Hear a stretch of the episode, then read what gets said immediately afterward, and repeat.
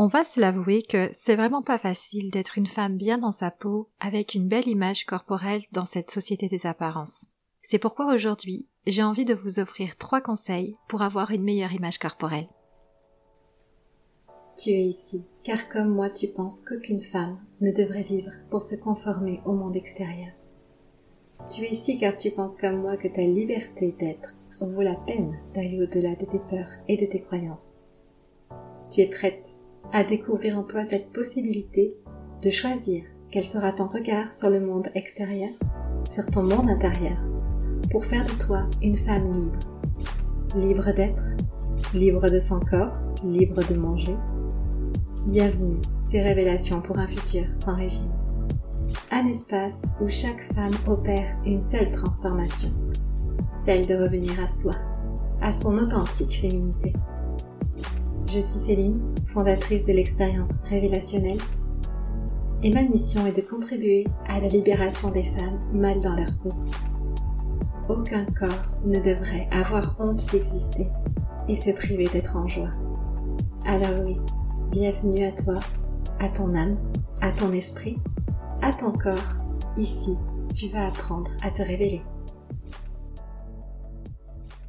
Et bonjour, je suis bien contente de vous retrouver aujourd'hui dans ce nouvel épisode avec des conseils qui ont fait leur preuve dans le domaine de l'image corporelle.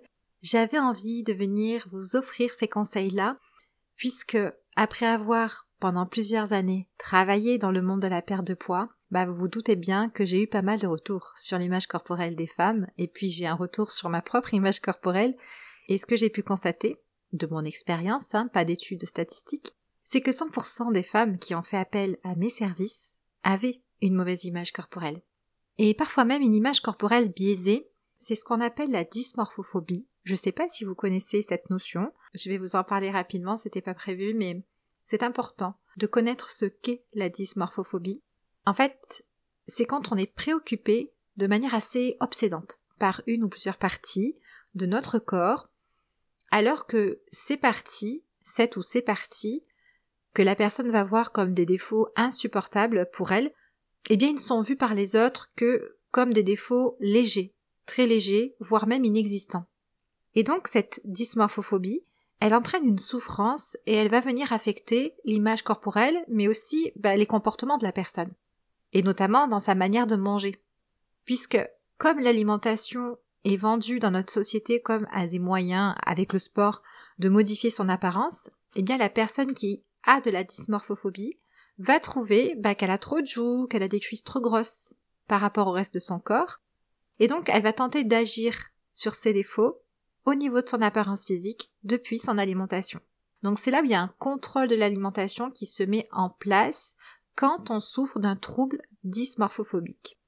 Donc la dysmorphophobie, je me concentre pour prononcer ce mot parce qu'il est vraiment assez long et compliqué il faut comprendre qu'il y a vraiment une préoccupation importante de son apparence, de ce que les autres pourraient penser au sujet de notre apparence, alors qu'en face, bah oui, on va trouver que la personne en fait trop, euh, qu'elle fait vraiment une fixette sur des petits défauts qui sont au final sans importance. Et ça va avoir tendance à aggraver la souffrance puisque, eh bien, elle n'est généralement pas entendue par l'entourage, pas entendue par la famille et parfois aussi pas entendue du milieu médical.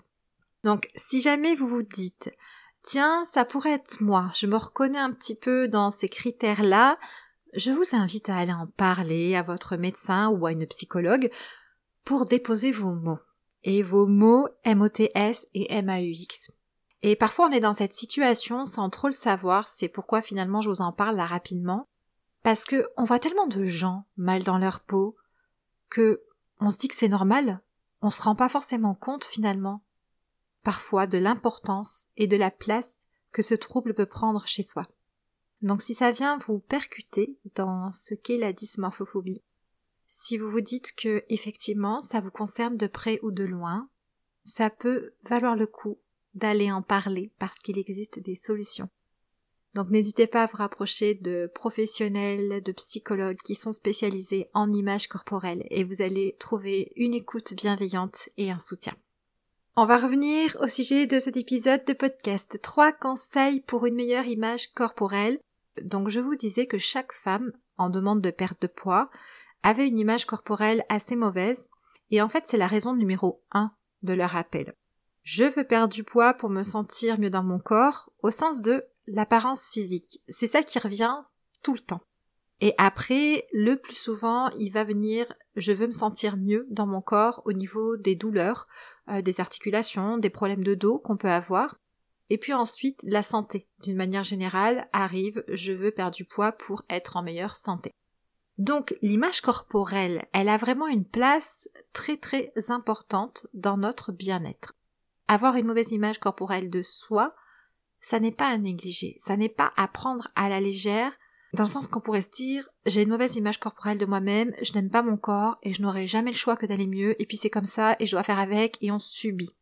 Alors qu'en réalité, l'image corporelle, c'est vraiment quelque chose qui se travaille.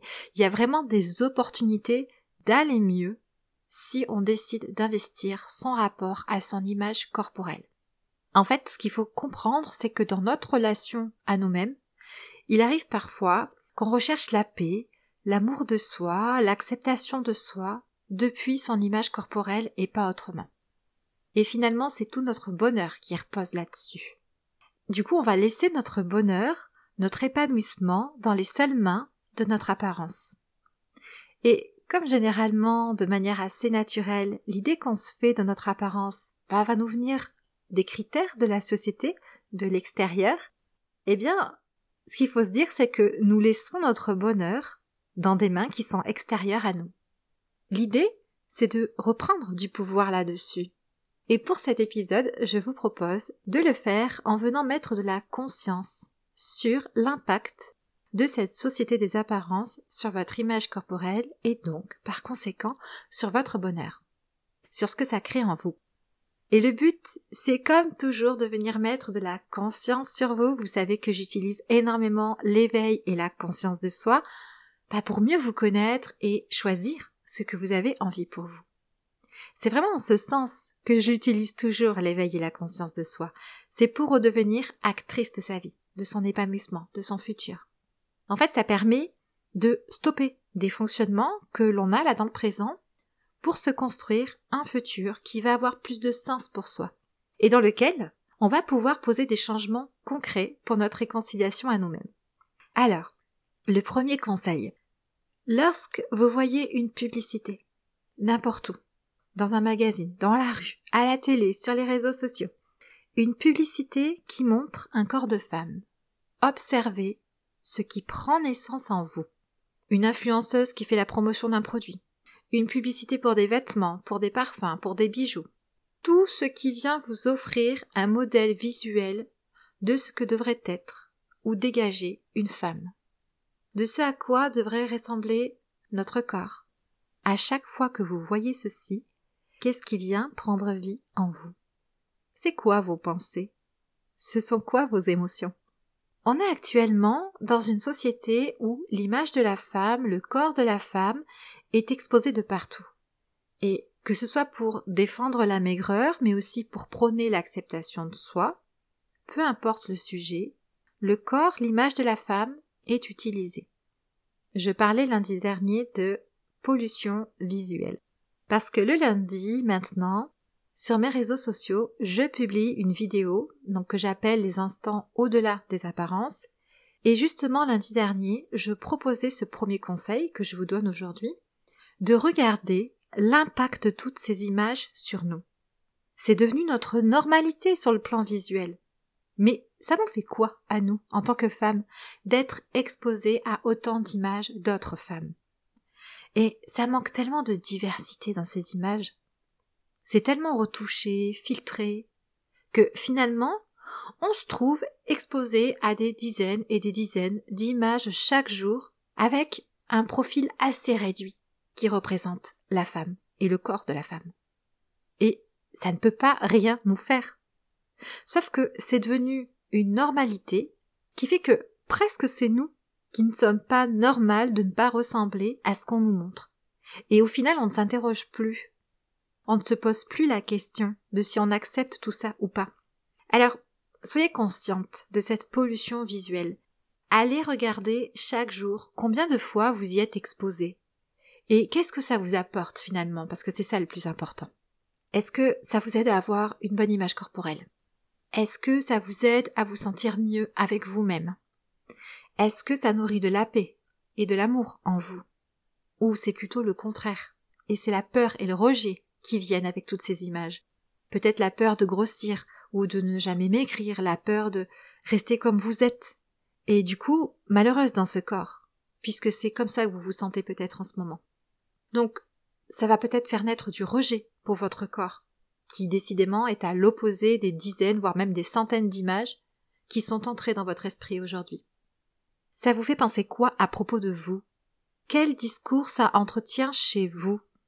Il se passe quoi dans votre esprit quand vous êtes face à ce genre de publicité? Donc c'est ça, vraiment, venez déposer votre conscience sur tout ça.